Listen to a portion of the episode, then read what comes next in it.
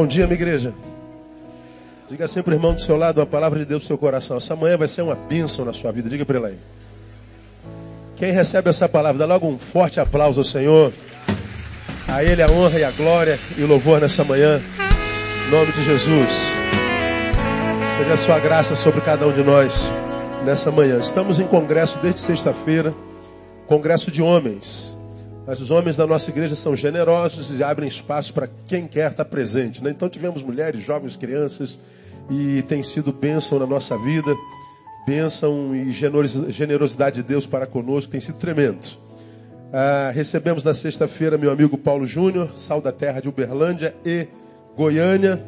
Ontem nós recebemos a Mauri Braga de, de Pouso Alegre. Hoje nós estamos com o nosso amigo pastor Eovaldo Ramos que é de São Paulo, lá da IBAB, também da Igreja Reformada de São Paulo. Um amigo querido, um mestre, um, um conselheiro, um parceiro, um brother, gente boa, irmão. E esse mês foi um mês, como eu disse ontem, muito feliz para mim, particularmente. Recebi meus, meus quatro amigos mais íntimos, mais, mais queridos, mais influentes, né? No dia, no dia 3 de setembro, no nosso culto de bodas de pratas, eu e André recebemos Ed René Kivitz, amigão do peito querido, conselheiro. Aí na sexta recebi o Paulo Júnior, no sábado ontem o, o, o e hoje fechando com, com, com o Ari. Então, gente que com quem a gente tem estado e tem abençoado a nossa alma. Então, um mês muito abençoado. Louvamos ao Senhor por ele. Glória a Deus. Irmãos, Ariovaldo já é da casa, você já conhece muito bem. E é, Deus me deu a graça de conseguir ser amigo dele. E depois que eu me tornei amigo dele, me tornei um pouquinho melhor e tem tentado melhorar e por isso eu estou colado nele. Né? Então, onde Ari eh, tem estado, me convida, eu vou junto, não abro mão. Ah, sempre que eu posso tê-lo aqui, eu trago junto de novo e quando não posso estar aqui, eu ligo, a gente troca ideia. E a gente tem caminhado por esse Brasil afora, por todo canto, sentado à mesa junto, conversando sobre a igreja brasileira, aprendendo, concordando, discordando, chegando ao denominador comum. E, e, e tem sido prazerosa demais a caminhada com, com Ari. Ari é pastor da Igreja Cristã Reformada em São Paulo, também um dos pastores da equipe de Água Branca, lá do nosso amigo Ed. Uh, hoje presidente da Visão Mundial, que é a maior ONG cristã do planeta, que faz um trabalho lindo em muitos países do mundo. Ele lidera a Visão Mundial no Brasil. E, e nesse encontro de homens, porque também é homem, não é?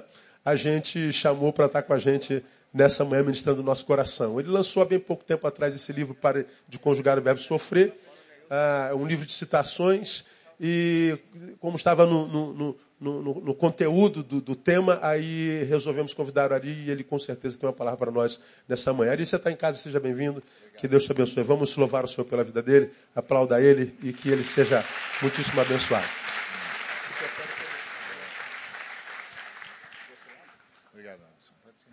Bom dia, graça e paz do Senhor. Sempre um privilégio estar com os irmãos e irmãs, sempre um privilégio estar com Neil, com essa igreja bonita. É, vim aqui para convencer o Neil a esperar até o arrebatamento. Nada de ir embora antes. Então, o arrebatamento já está chegando aí, irmãos. Daqui a pouquinho vamos todos juntos. Então, é um privilégio muito grande estar com os amados. Eu queria ler as Escrituras com os irmãos e irmãs. É, queria começar com Gênesis, capítulo 3, versículo 15.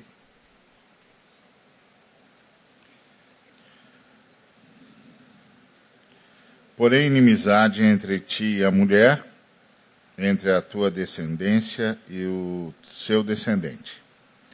Este te ferirá a cabeça e tu lhe ferirás o calcanhar.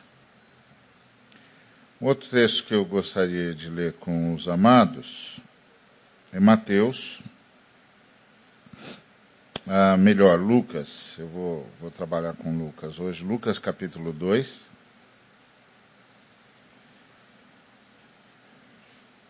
Lucas capítulo 1, versículo 26.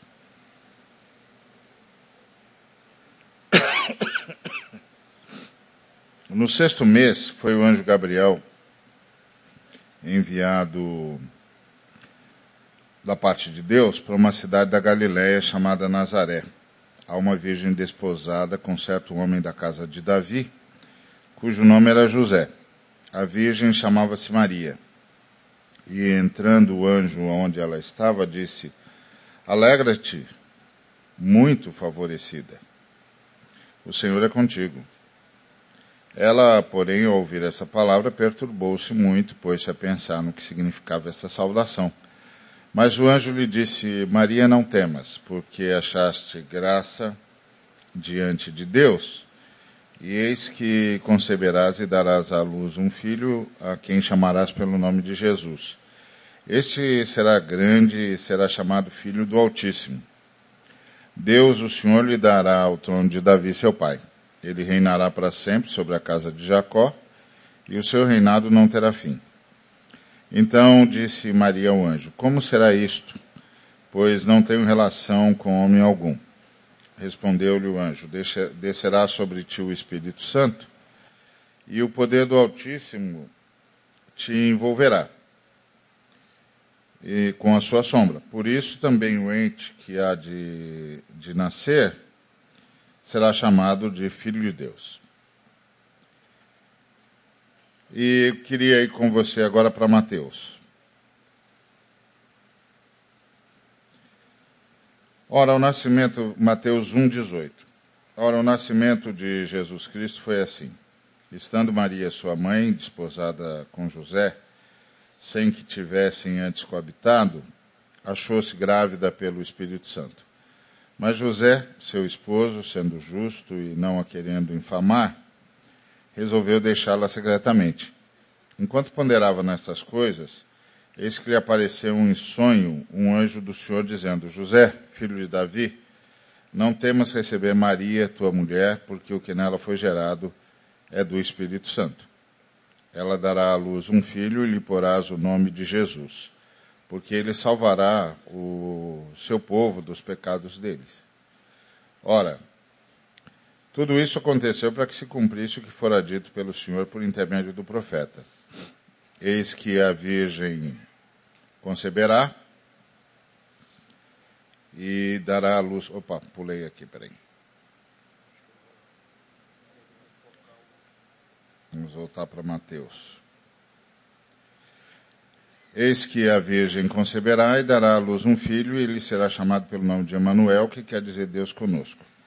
Despertado José do sono, fez como lhe ordenara o anjo do Senhor e recebeu sua mulher. Muito bem, esses textos todos aqui é, eu queria usar para conversar um pouco com você sobre paternidade, o ministério dos homens. É, é interessante se lembrar que, que o Senhor é triuno. Pai, Filho e Espírito Santo. E, e quando você lê sobre o nascimento de Jesus, você vê a figura do Pai, a figura do Espírito Santo e a figura do Filho. Ah, quando Maria quando Maria estava ali naquela, naquela situação toda, ela perguntou como é que vai ser isso? E o anjo disse: O Espírito Santo vai descer sobre, si, sobre ti. A sombra do Pai, o Altíssimo, vai envolver você. E o seu filho será chamado Filho de Deus. E quando você vê o, o, o batismo de Jesus, você vê de novo o Pai, o Espírito Santo e o Filho. Por exemplo, lá no batismo de Jesus, em Lucas, capítulo 3, é, versículo 21 diz: Aconteceu que ao ser todo o povo batizado, também o foi Jesus, estando ele a orar, o céu se abriu, e o Espírito Santo desceu sobre ele em forma corpórea como pomba, e ouviu-se uma voz do céu: Tu és o meu filho amado, em ti me comprazo. Então, sempre que você vê quando você vê o, o nascimento de Jesus, você vê o batismo de Jesus, você vê o Pai, o Espírito Santo e o Filho. E eles, uh, Pai, Filho e Espírito Santo, são as pessoas de Deus, as pessoas da Trindade. Mas as pessoas da Trindade, elas representam, cada uma delas, um princípio. O Pai que é a primeira pessoa da Trindade, ele representa o princípio da paternidade. O Espírito Santo, que é a terceira pessoa da Trindade, representa o princípio da maternidade. E o Filho, a segunda pessoa de Deus, a segunda pessoa da Trindade, representa a filiidade. A filiidade, ou seja, a bênção de ser, de ser filho de saber se comportar como filho, é um privilégio dado a todos os seres humanos, uh, homens e mulheres. Todos nós somos filhos e filhas. Mas, paternidade é um privilégio dado aos homens. Assim como maternidade, que é outro princípio, que é o outro princípio que está na Trindade e que é representado pelo Espírito Santo, é um privilégio dado às mulheres. Então, as mulheres experimentam em si o princípio da maternidade e os homens são privilegiados por manifestar em si o princípio da paternidade. O princípio da paternidade está no Pai, o princípio da maternidade está no Espírito Santo, o princípio da filiidade, que é dado a todos nós, essa capacidade de, de nos deixarmos abençoar pelos pais, de sermos crianças, de dependermos do pai, de aprendermos a confiar no pai, a descansar no colo do pai, da mãe, do aconchego, etc. Esse é dado para todos nós, sem corte de gênero. Tanto homens quanto mulheres são filhos, filhos e filhas. Muito bem, então eu quero falar sobre o homem, o privilégio da paternidade.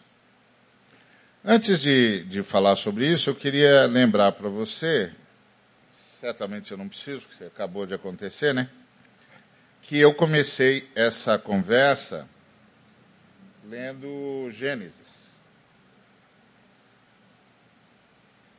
Lendo Gênesis 3,15, é, que é o texto que a gente chama de proto-evangelho porém inimizade entre ti e a, e a mulher, entre a tua descendência e o seu descendente. Este te ferirá a cabeça e tu lhe ferirás o calcanhar. Muito bem. O que está escrito aqui? Você vai dizer, está escrito que Jesus vinha para nos salvar e que é, ele era a criança prometida. É, mas aqui está escrito mais do que isso. Aqui está escrito que o inimigo do, de Satanás é a mulher. E o inimigo da mulher é Satanás. Porém, inimizade entre ti e a mulher, entre a tua descendência e o seu descendente. A ideia é que a mulher é o grande aliado de Deus. Porque nesse dia aqui, Deus reinventou a maternidade. Quando nós rompemos com Deus, era para a gente deixar de existir. Tá certo? Que a gente vivia em Deus, rompeu com Deus, não tinha mais lugar para existir. Quando Deus vai lá na, no jardim, ah, tá todo mundo esperando que Deus vai destruir tudo. Mas Deus não destrói. Ao invés disso, Deus reinventa a maternidade. Primeiro, Deus não aceita a colocação do homem. O homem disse que a mulher era culpada. Deus faz uma aliança com a mulher. Deus diz que a mulher vai ser mãe, e vai ser mãe de uma criança, e que essa criança vai salvar a humanidade.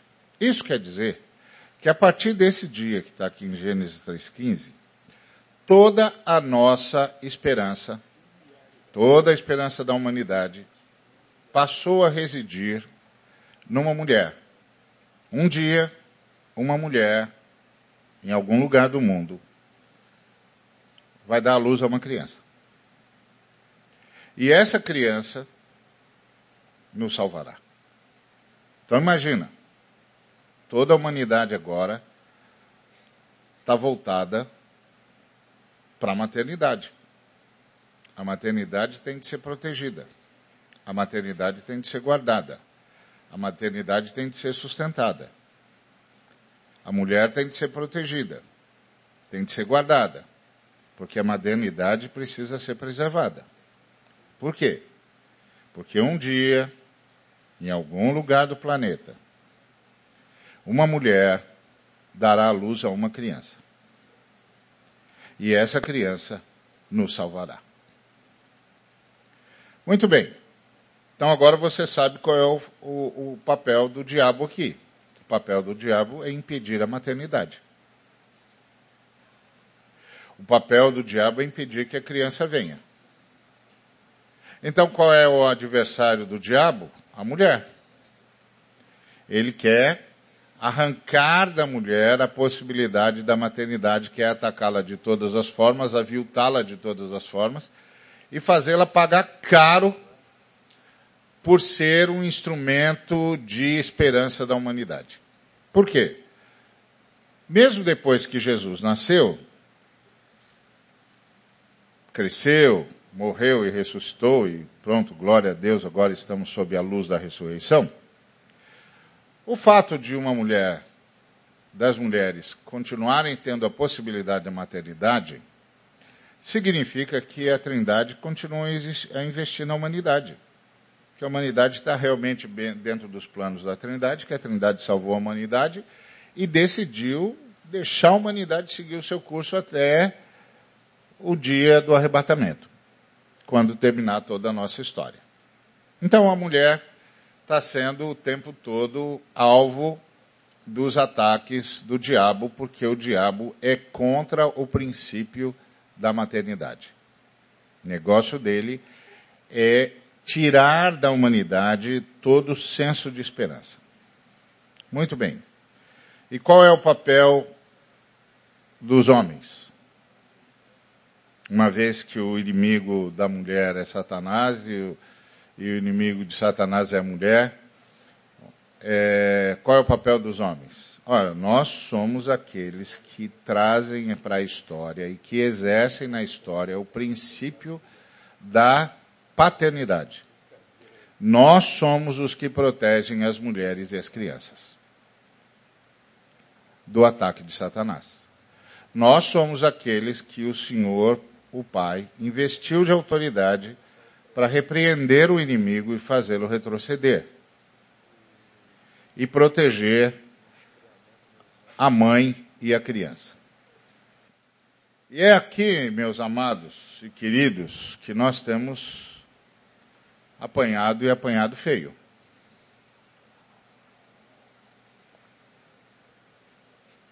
Porque a grande maioria dos homens perdeu a noção de paternidade. E é justamente porque a grande maioria dos homens perdeu a noção de paternidade que as crianças estão sofrendo nas ruas. Que as mulheres estão aviltadas nos cantos do mundo. E pior, uma grande parte dos homens se bandeou para o lado de Satanás e transformou a vida das mulheres num inferno. Em todas as culturas tem um traço comum. Graças aos homens que não entenderam qual era o seu papel na história da redenção, a vida das mulheres se tornou um inferno. Eu quero que você se lembre que a única história que conta para nós é a história da redenção.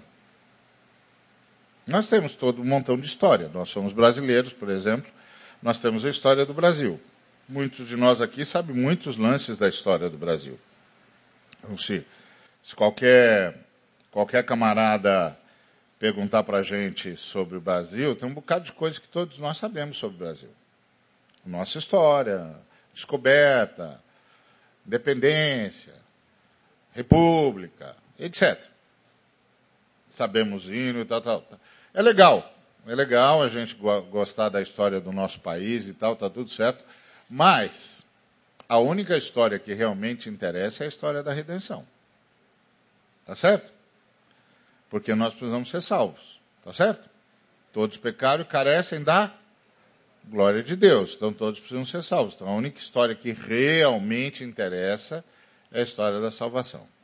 Então aí o que eu e você precisamos saber é qual é o nosso papel na história da redenção. Pois é, o papel dos homens na história da redenção é exercer a paternidade. Proteger as mulheres e as crianças. Nós somos os agentes de Deus na luta contra o mal, para garantir a continuidade da, da humanidade e a qualidade de vida para as nossas mulheres e para as nossas crianças. A pior coisa que se pode dizer de um homem é você não sabe cuidar das suas mulheres. Não sabe cuidar da sua esposa, não sabe cuidar da sua filha, você não sabe o que é paternidade. Uma sociedade onde as crianças estão largadas na rua, onde as crianças correm para o crack, onde as crianças são ser viciadas, onde as mulheres são a cada 15 minutos violentadas, é uma sociedade onde não há paternidade.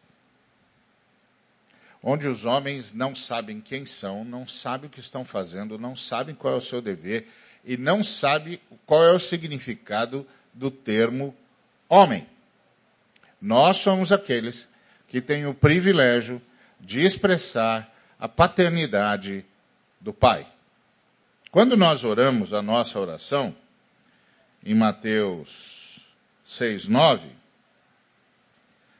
nós oramos ao Altíssimo, a Trindade. Então nós nos dirigimos à Trindade. Então o Senhor vai nos ensinar a orar, e Ele vai nos ensinar a nos dirigir à Trindade. E Ele diz assim: Portanto, vós orareis assim: Pai nosso. Vocês vão se dirigir à paternidade da Trindade. Pai nosso, que estás nos céus, que está em todos os lugares, porque os judeus falavam de um montão de céu que é tudo uh, todo o universo. Santificado seja o teu nome. Ou seja, você tem que ser distinguido mesmo. Você tem um, um, um papel único, o Senhor tem um papel único no universo. Faça-se a tua vontade assim na terra como no céu. E qual é a vontade dele? Que o pão nosso de cada dia seja dado hoje. O Pai provedor. Nosso irmão cantou a música em que ele falava de Javé Jirê. O nosso provedor. A paternidade da Trindade sustentando o universo. Por isso, quando você estuda a Trindade, nós não vamos entrar aqui nesse mérito, porque levaria o dia todo para conversar sobre isso você percebe que eles são iguais em poder, iguais em tamanho, mas o Filho e o Espírito Santo trabalham para a glória do Pai. Porque o Pai é o grande inspirador da Trindade. A paternidade está sobre todo o universo. Ninguém está abandonado. Ninguém está sozinho. Ninguém está largado. Ninguém está esperança, sem esperança. Porque o universo todo pode voltar-se para o infinito e dizer: Pai Nosso. Quantos milhões de seres humanos na história não encontraram forças num momento mais difícil, no deserto, como cantou o nosso irmão, quando, quando parecia, quando no momento em que parecia que eles seriam absolutamente derrotados e não encontrariam mais nenhuma força, eles puderam dizer: Pai Nosso. Pai nosso, que estás em todos os lugares, santificado seja o teu nome, seja conosco a tua força, seja conosco o teu pão, seja conosco o teu reinado, seja conosco a tua vontade. Então, nós homens temos o privilégio de expressarmos a paternidade. É interessante que Deus, mais do que escolher Maria, escolheu a José. Das qualidades de José dependeria o futuro do menino. Mateus parece demonstrar isso com muita clareza. Por ser José, seu marido, um homem justo, e não querendo expô-la à desonra pública, pretendia anular o casamento secretamente. A justiça de José impediu que Maria fosse apedrejada, levando com sua morte a esperança de salvação para o ser humano. E justiça aqui em José é sinônimo de misericórdia. Misericórdia é um apego ao ser humano e não um apego à lei. É o desejo de salvar a gente. Pois o que intentou José foi fugir para não ter de reconhecer perante aos anciãos que a criança não era sua, expondo assim Maria à lei fria e quem sabe até a morte. Aliás, o José usa o mesmo critério que Jesus usaria mais tarde quando disse: o sábado foi feito por causa do homem e não o homem por causa do sábado. A lei é para abençoar os homens e não os homens para abençoar a lei. Depois da anunciação, quando José observa a vontade de Deus, Deus passa a falar apenas com José. Mas depois de ter pensado nisso, apareceu-lhe um anjo do Senhor em sonho e disse: José, filho de Davi, não tema receber Maria como sua esposa, pois o que nela foi gerado procede do Espírito Santo. E o texto diz: Ao acordar, José fez o que o anjo lhe tinha ordenado e recebeu Maria como sua esposa. Ele foi lá e assumiu a paternidade. Adotou o Filho de Deus como seu primogênito ele assumiu a paternidade, ele colocou a mulher e a criança sobre, sob a sombra da sua paternidade. Agora vocês estão protegidos. Ninguém mais toca em vocês. Esse menino é o meu filho e esta é a minha mulher. Eu recebo na tribo de Judá, e ele é o meu primogênito. Por isso Jesus pôde cumprir a profecia, porque a profecia dizia que o Salvador seria da tribo de Judá, da raiz de Davi, da raiz de Jessé. E isso acontece porque José chama o menino como seu primogênito. Quando ele faz isso, segundo a lei, o menino muda de tribo. Porque o primogênito era problema do pai. Não era problema da mãe. O pai é que cuidava do primogênito. Quando ele faz isso, o menino muda de tribo e agora ele é Jesus, filho de José, da tribo de Judá, descendente de Davi. Porque José decidiu assim. Paternidade. Então, o Senhor agora só fala com ele. Por exemplo, depois que partiram os magos, o anjo do Senhor apareceu a José em sonho e lhe disse: Levante-se, tome o menino e sua mãe e fuja para o Egito. Fique lá até que eu lhe diga, pois Herodes vai procurar o menino para matá-lo. Esse homem faz isso de noite. Ele podia esperar, ele podia. É, não, não, imediatamente, ele faz de noite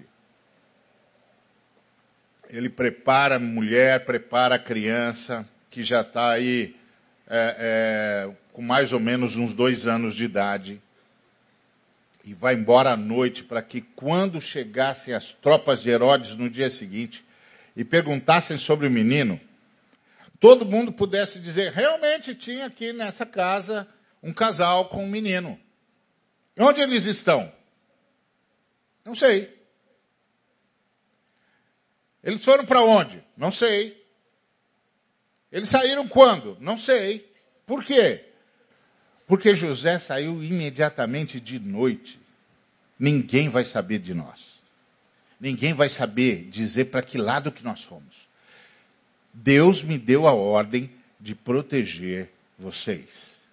Isso é paternidade. Esse país é um país sem paternidade. Por isso as nossas crianças estão jogadas nas esquinas, não tem paternidade. Os homens não se assumem como pais. Os homens não pensam duas vezes em abandonar os filhos. Não tem paternidade.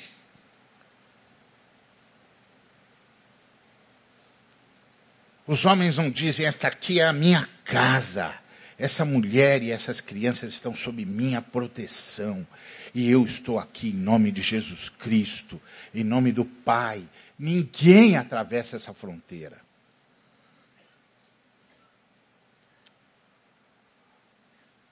Os homens de Deus não estendem a paternidade para as crianças abandonadas.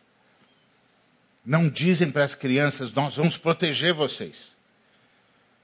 Herodes, a, a maldade não vai tocar em vocês. Porque Deus recuperou a nossa paternidade. Nós cuidamos das crianças. Nós protegemos as mulheres. Paternidade. Depois que os magos partiram, um anjo do Senhor apareceu a José em sonho e disse: Levante-se e fuja. Ele levantou e fugiu protegeu a família. Depois que Herodes morreu, um anjo do Senhor apareceu em a José e disse: Levante-se, tome o menino e sua mãe e vai para a terra de Israel, pois estão mortos os que procuravam tirar a vida do menino. Ele se levantou, tomou o menino e sua mãe e foi para a terra de Israel. Mas, ao ouvir que Aquelau estava reinando na Judéia em lugar de seu pai Herodes, teve medo de ir para lá. Olha que cena impressionante essa aqui. Ele recebeu uma ordem do anjo. Pode voltar para Belém. E está voltando. Aí no meio do caminho ele começa a perguntar, escuta, como é que está a coisa lá em, lá na Judéia? E os caras disseram, é o, o filho do Herodes que reina. Hum, como ele chama? Arquelau. Hum, como é que ele é? Os caras dizem, o Arquelau? Faz o pai dele parecer coisa de criança. É muito pior que o pai. Agora imagine esse homem parar no meio do caminho, descer da sua montaria, se ajoelhar e dizer: Senhor, estou com medo de levar o nosso filho para lá. Ele ainda corre perigo. Queria ouvir uma palavra do Senhor sobre isso.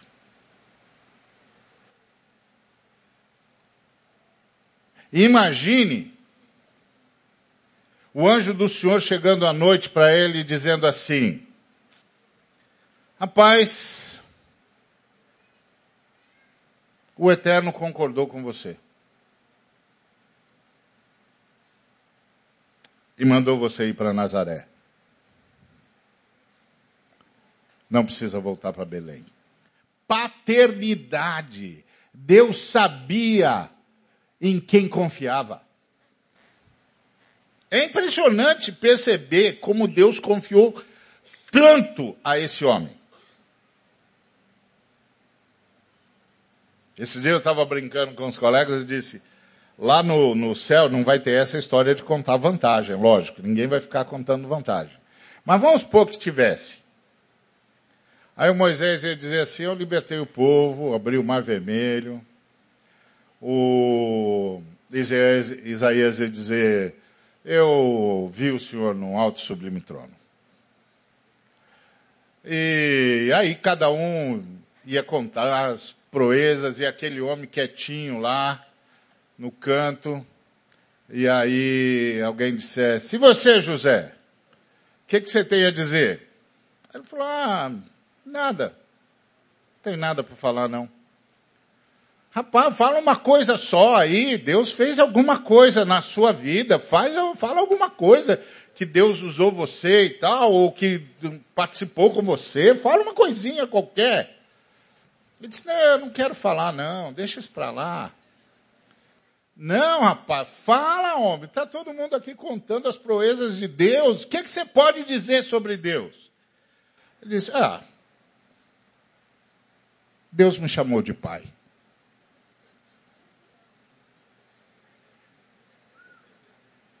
Nós estamos falando do maior servo de Deus. Porque Deus confiou a sua palavra a uns, o seu povo a outro, mas a José, ele confiou o seu filho.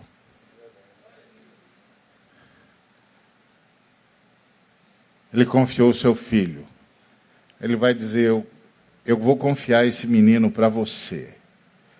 Eu vou te dar a estratégia e você se responsabiliza pela tática.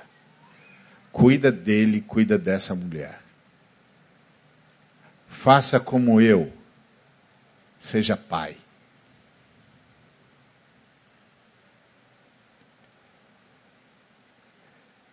e o José assume a paternidade. Esse é o privilégio dos homens.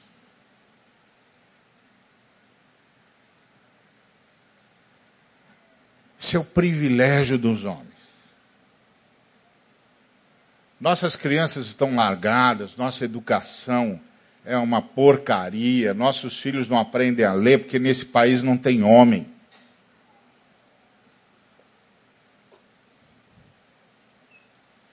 Nesse país os homens não assumem paternidade. Os homens não se levantam e metem o dedo na cara dos governadores, dos prefeitos, dos presidentes e não dizem: você não vai tratar os nossos filhos assim. Você não vai tratar as nossas mulheres assim.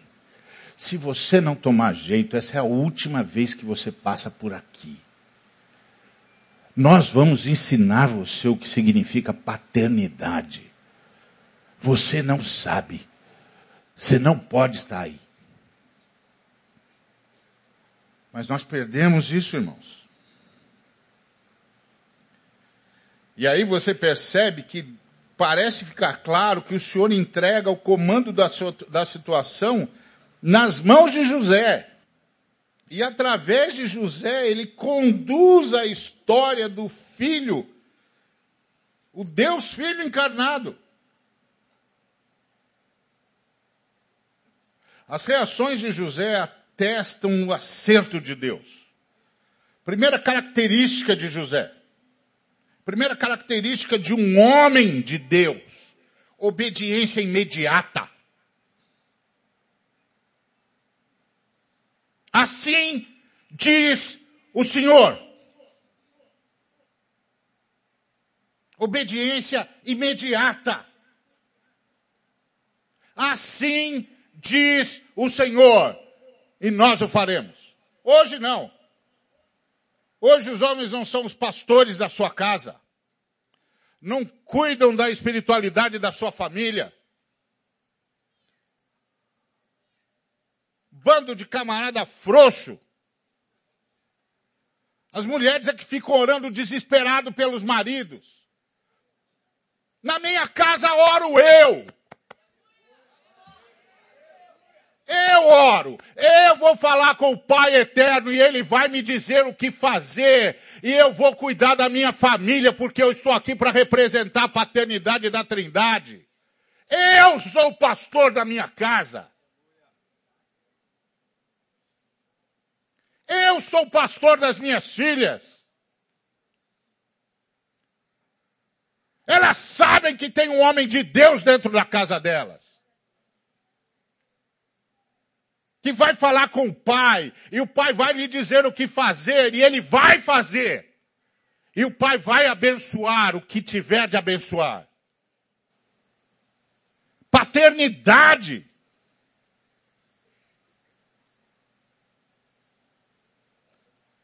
Essa é a ordem na palavra de Deus. Isso é um homem de Deus. Olha que homem extraordinário. Obediência imediata.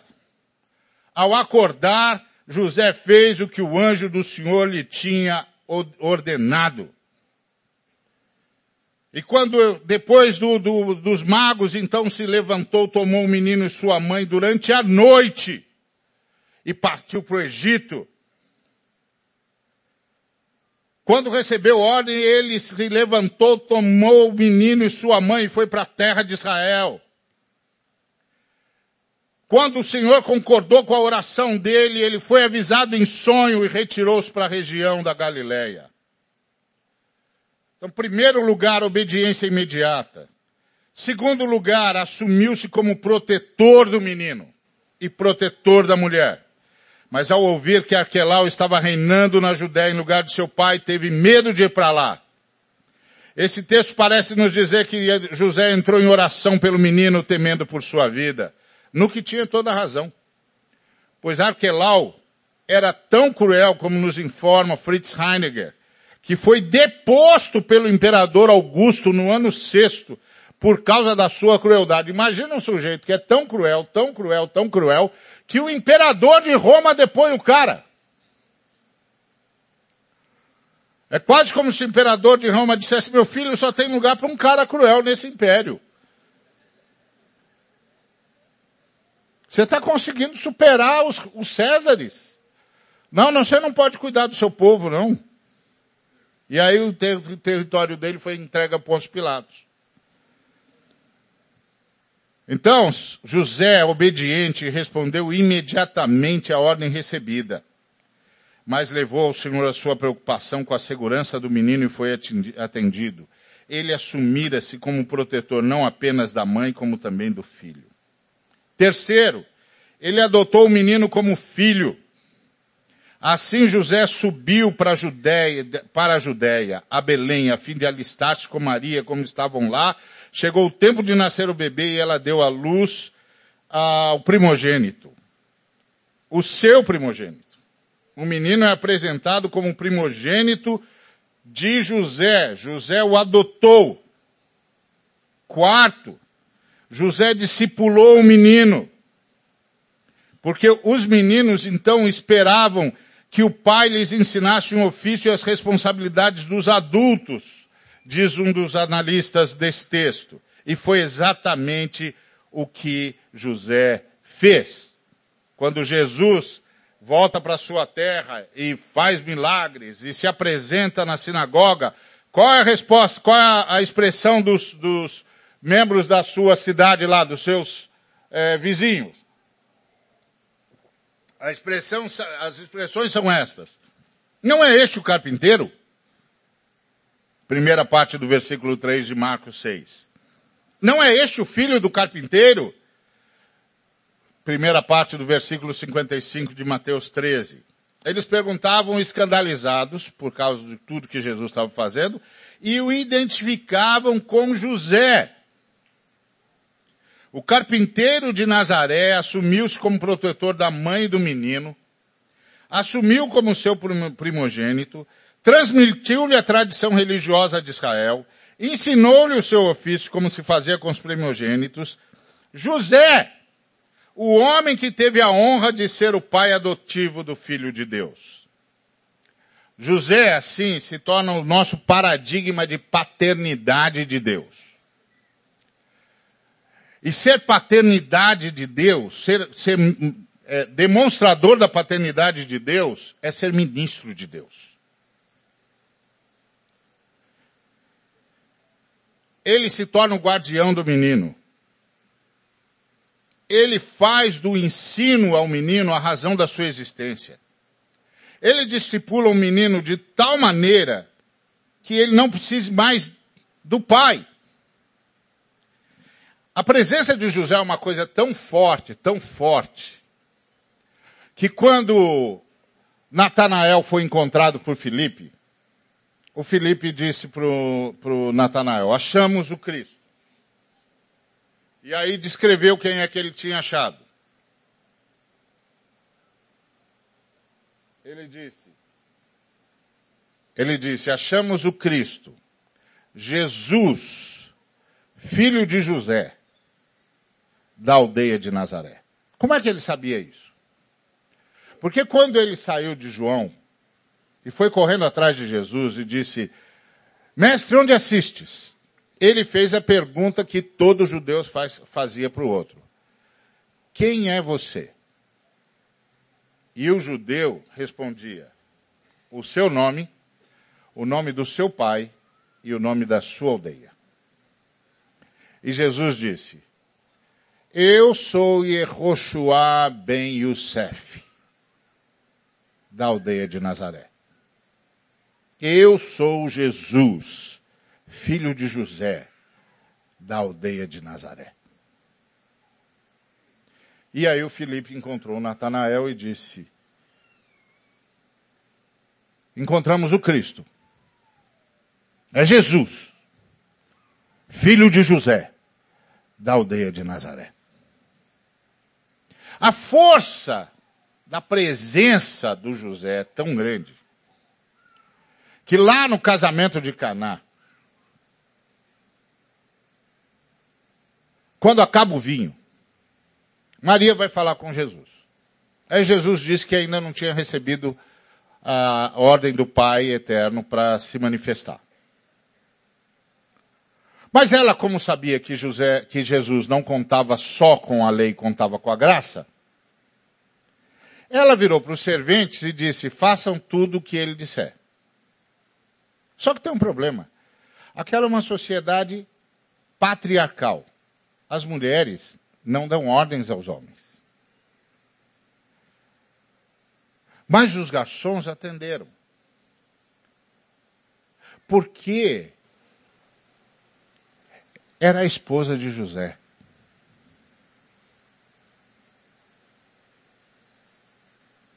A sombra da paternidade de José estava lá. José era um homem justo orgulho da sua aldeia. O carpinteiro de Nazaré. Ninguém tocava na sua esposa, ninguém tocava nos seus filhos. Eles eram honrados, porque eles eram filhos de um homem honrado. Isso é paternidade. Nós homens temos esse privilégio.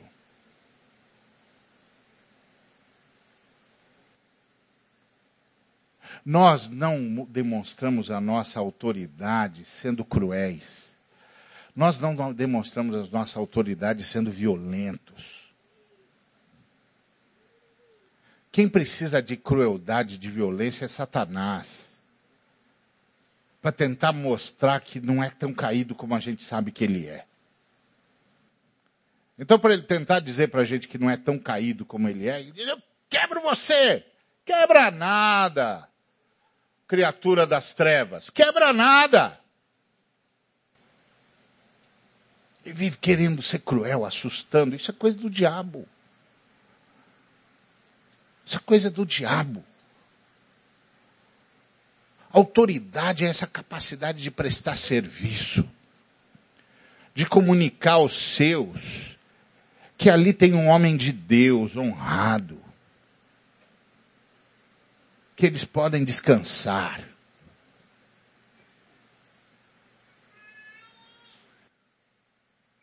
Deus tem um representante aqui.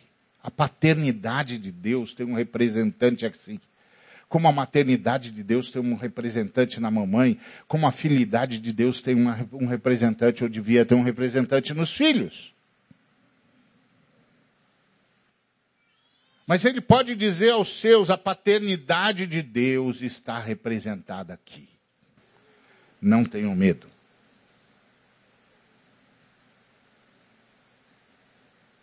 Isso é um homem. Isso é um homem. Isso é um sacerdote de Deus.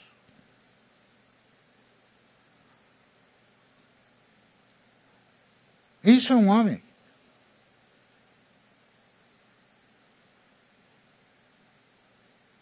Me lembro que uma vez nós estávamos numa situação difícil financeiramente, e aí minhas duas filhas estavam conversando, e uma disse para a outra assim, a situação está difícil, o que, que você acha vai, que vai acontecer? A outra disse, o de sempre. O pai vai falar com Deus, Deus vai falar com o pai, ele vai saber o que fazer, ele vai fazer e vai dar tudo certo. Sempre foi assim. Ele sempre disse para nós, espera, eu vou falar com Deus. Ponto. A paternidade de Deus está aqui. A paternidade da Trindade está aqui. Representada na minha casa, na sua casa, meu irmão. Por mim, por você. Não abra mão desse privilégio. Não troque isso por nada. Saiba que a sua felicidade é proporcional à sua capacidade de manifestar a paternidade da Trindade. É aí que você vai se realizar. Você não vai se realizar nos falsos prazeres do diabo, não.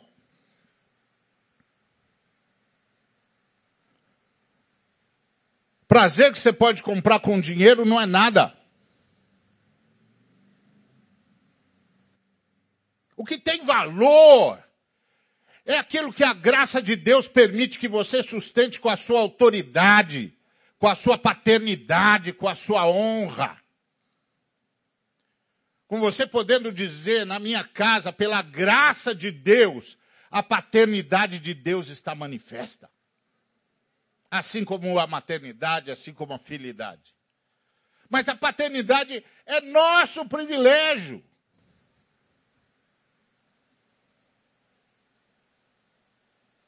Nosso privilégio. Somos nós que levamos paz, que deveríamos. Somos nós que deveríamos ter a palavra dosada, palavra sábia. Os nossos filhos deveriam pensar, quando o pai chegar, isso se resolve, porque o pai é sábio. O pai tem a palavra certa, para o momento certo. O pai fala com Deus. Deus fala com o pai. Ele vai nos trazer a sabedoria do Altíssimo. A esposa podia dizer, não tenho preocupação não, eu, eu, eu sei que eu estou com meu marido. Eu sei que os meus filhos estão guardados. É outra história. Paternidade. É isso que dá essa certeza que o Alisson falou do pai na parábola que Jesus contou. Não importa quantos saiam, porque não souberam ser obedientes a Deus. O pai fica onde tem de estar. Esse é o ponto.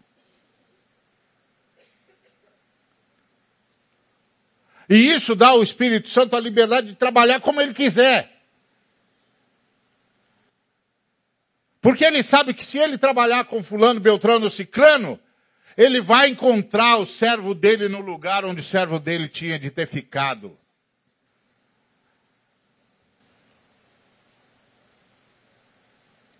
Paternidade.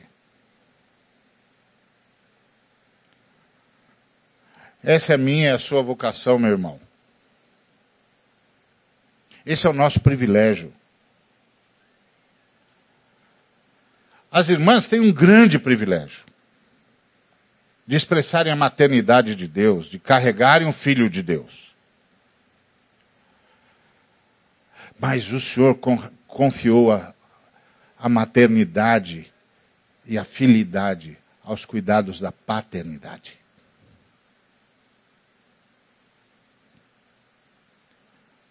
Nós somos os guerreiros de Deus.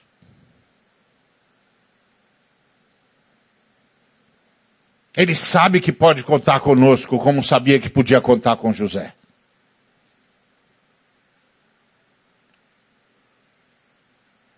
Assustador perceber isso. Quanto Deus confiou naquele homem. E o homem correspondeu a Deus de uma forma assustadora. O que o senhor quer? Isso vai ser feito. O que, que o senhor quer? Que você vá para o Egito? Estou indo. O que, que o senhor quer? Que você volte. E aí ele volta como um sapador. Sujeito que vai na frente, olha, peraí, peraí, deixa eu ver o que, que tem nessa estrada aqui. E vai falar com Deus, Deus. Se o senhor disser que é para ir para Belém, eu vou já mas eu acho que o nosso filho corre perigo lá. Olha que coisa impressionante, eu daria tudo para poder ter feito essa oração.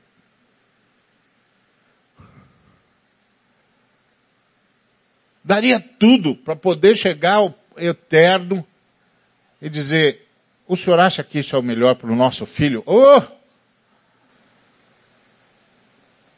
Irmãos, nós precisamos reverter essa situação que sofrem as crianças e as mulheres. E é a nossa paternidade que vai acabar com essa bandalheira. Nossa responsabilidade. Nós somos os sacerdotes da nossa casa. Nós somos os representantes da paternidade da Trindade. Nós vamos acabar com essa bandalheira que estão fazendo com as nossas mulheres, com as nossas crianças que deviam estar sob nossa proteção.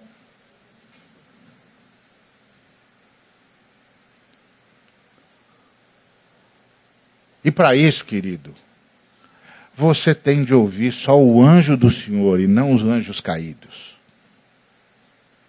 Os anjos caídos vão fazer de você um vaidoso. Os anjos caídos vão fazer de você um estuprador. Os anjos caídos vão fazer de você um violento. Os anjos caídos vão tentar convencer você que você é o bom se você for um garanhão. E você nunca vai aprender a amar uma pessoa. Nunca vai aprender a ser pai. Nunca vai aprender o que significa paternidade nunca vai aprender o privilégio de dizer: fica tranquilo, fica tranquila, nós vamos buscar o Senhor.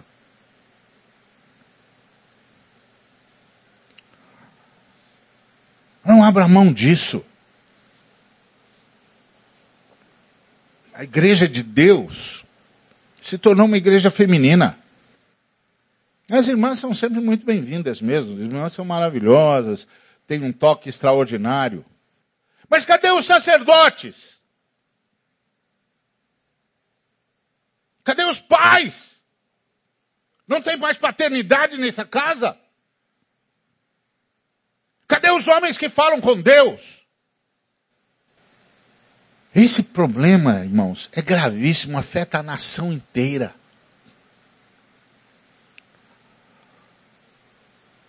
A nação inteira.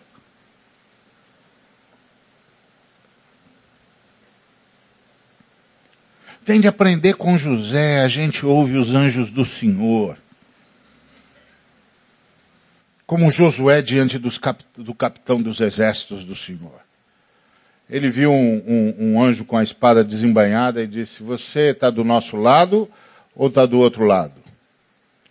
Aí o anjo disse para ele, eu sou o capitão dos exércitos do Senhor. Disse, não, não o quê? Falou, não. Ele fez uma pergunta com duas possibilidades de resposta, e o anjo disse, não. Eu sou o capitão dos exércitos do Senhor. Então o anjo, na verdade, voltou a pergunta para Josué e disse, você tem de, de me dizer de que lado que você está? E aí o Josué se ajoelhou e disse, o que me manda fazer o meu Senhor?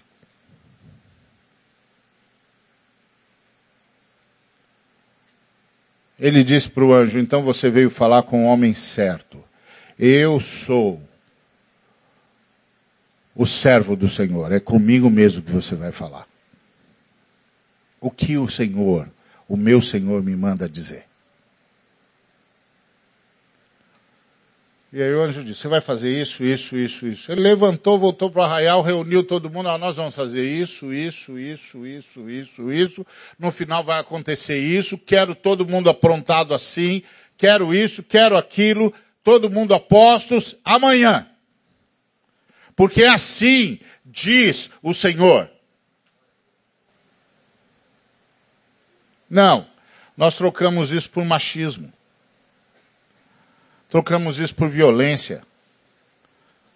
Trocamos isso por berraria. Aí as nossas mulheres têm de passar as madrugadas de joelho. Porque os seus maridos não sabem mais o que é paternidade. Isso é uma vergonha. Uma vergonha. Nós devíamos comandar a nossa família em oração.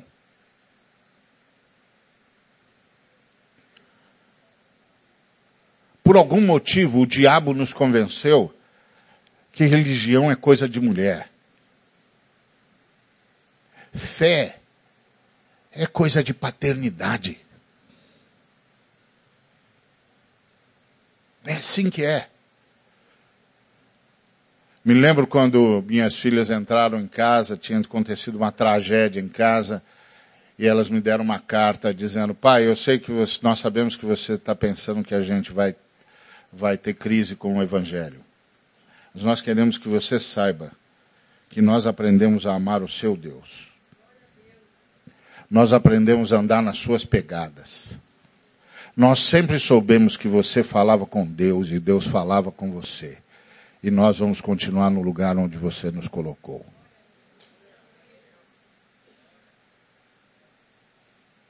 Meu irmão, é com você. É com você, meu irmão. A paternidade é com você. As irmãs têm os seus privilégios extraordinários que nós nunca vamos chegar perto. Mas esse privilégio é nosso.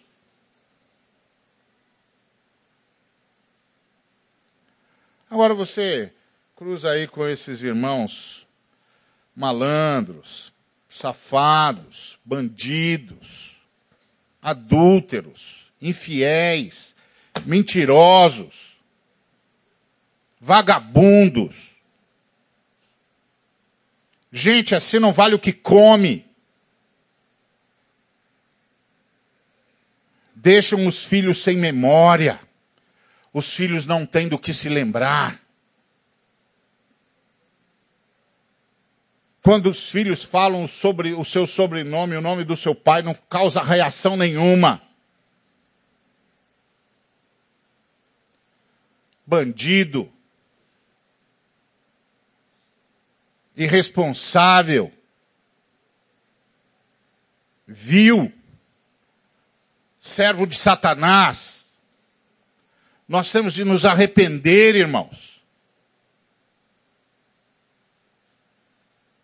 E temos de assumir que paternidade é um privilégio.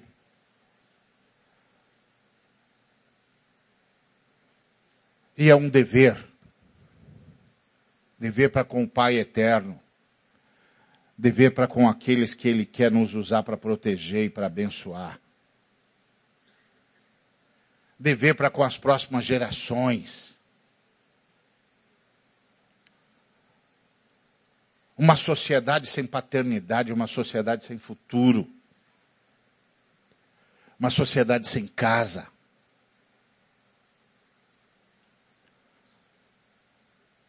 É com você, irmão, é comigo, é conosco.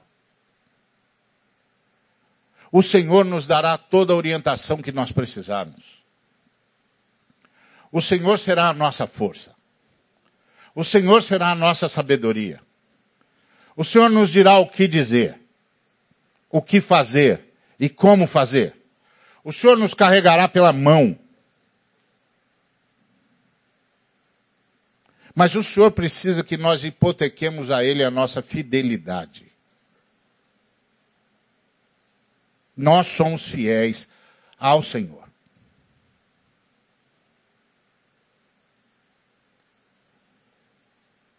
Como disse Josué, não foi a esposa de Josué que falou. Foi Josué que disse: Eu e a minha casa serviremos ao Senhor. Eu não sei o que vocês vão fazer, ele disse, mas eu e a minha casa serviremos ao Senhor. E enquanto Josué foi vivo, e enquanto os discípulos de Josué foram vivos, Israel nunca se desviou dos caminhos de Deus. Isso é paternidade.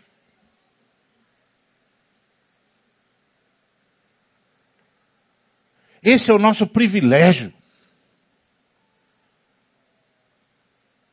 Nós devíamos pedir perdão às nossas mulheres e aos nossos filhos por não estarmos assumindo a paternidade. E mudar.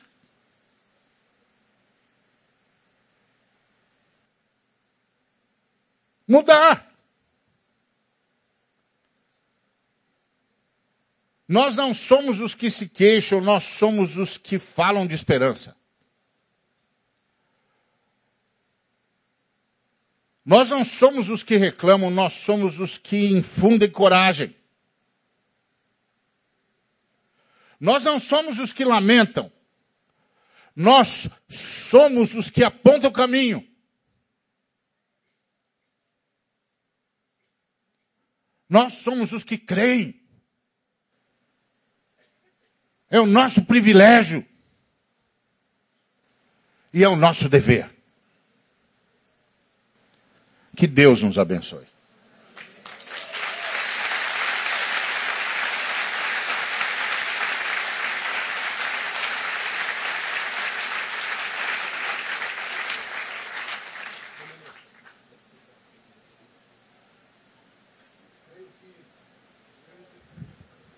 Amém ou não, irmão? Eu de lá fico olhando para a multidão. a reação de vocês. Cacei a face dos homens.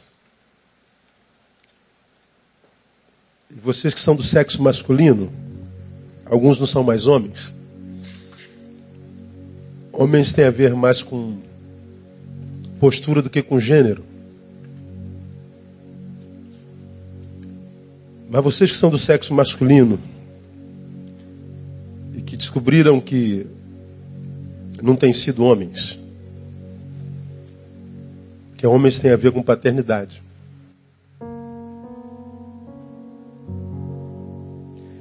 Eu não sei o que vocês vão fazer a partir de agora.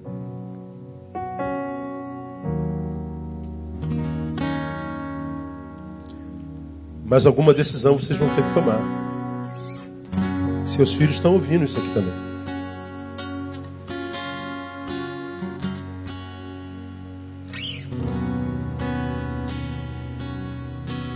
Estou ali sentado ouvindo, pensando o que que Tamara e Thaís estão pensando ouvindo isso agora.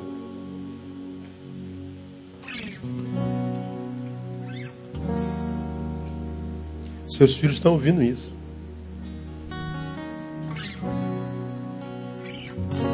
Tenho falado que essa geração virou uma geração genitocêntrica. O prazer é o pênis e a vagina.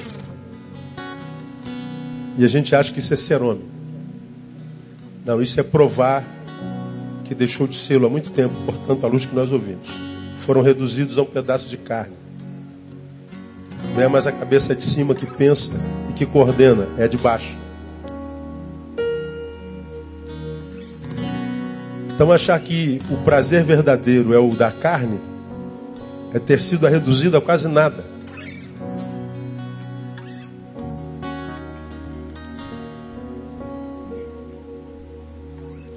Então eu não sei, eu não sei o que vocês vão fazer.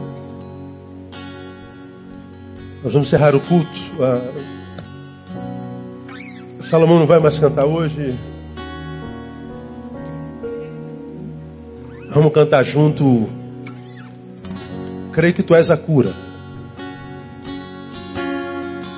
Vamos cantar. Creio que tu atendes quando eu clamo.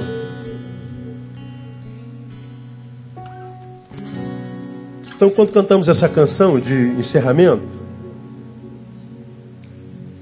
eu não sei o que você vai fazer, homem, você faz se você quiser. Mas eu queria que você se movimentasse. Sei lá, pedisse perdão, dissesse, Deus, eu me arrependo. Não sei como, como alguém consegue sair numa palavra dessa. Se mexer. Não te interessa, mas estou com vontade no banheiro terrível. Estou doido para fazer xixi. Eu falei, não, numa palavra dessa eu vou fazer xixi na calça. Mas eu não saio. Você entende o que eu estou falando, meu? O cara consegue levantar, meu.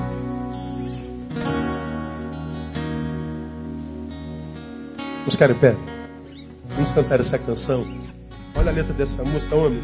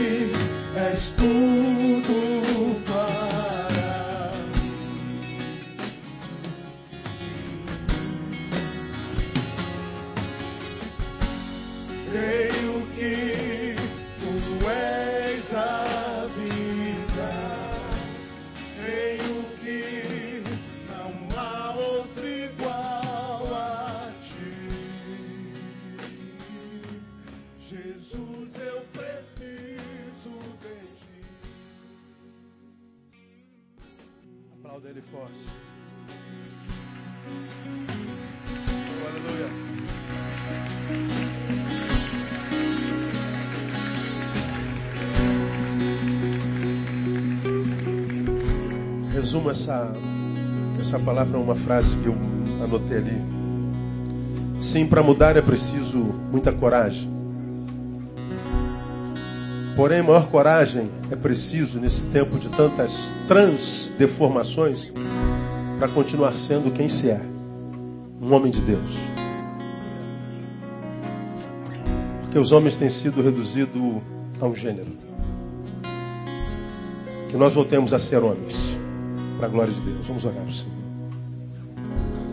Ó Deus, uma palavra para te agradecer por essa palavra. Não temos dúvida alguma que foi o Senhor quem falou nessa manhã. A nossa dúvida é se os homens ouviram. Mas aqueles que ouviram, Deus, que nesta manhã algo tremendo comece a acontecer nele e através dele na sua, sua casa. Que a sua história comece a ser escrita nessa manhã a partir dele. Que, que o filho perdido volte a casa. Que a filha perdida seja restaurada. Que a família quebrada seja sarada. Que este, quem sabe que entrou aqui sendo a doença da sua casa, saia daqui sendo o remédio dela. Tem misericórdia de nós, Deus. Tem misericórdia de nós, homens. Ajuda-nos a sermos os referenciais de nossos filhos. Ajuda-nos a sermos pastores da nossa casa. Ajuda-nos a viver uma vida que de tal forma nossos filhos olhem para nós e entendam que os seus pais andam com Deus e que eles tenham prazer em seguir os nossos passos. Muito obrigado por essa manhã, muito obrigado. Muito obrigado pela vida do Ari. Sabes das suas lutas, sabes, ó Deus, das suas dificuldades. Supre-o em todas elas, em abundância, Deus. E que os céus estejam sempre abertos sobre a vida do teu servo e da sua casa. Nós oramos e abençoamos o teu povo na autoridade do nome de Jesus, nosso Senhor que reina. Amém. Glória a Deus. Aplauda ele bem forte. Dá um abraço no irmão que está do seu lado.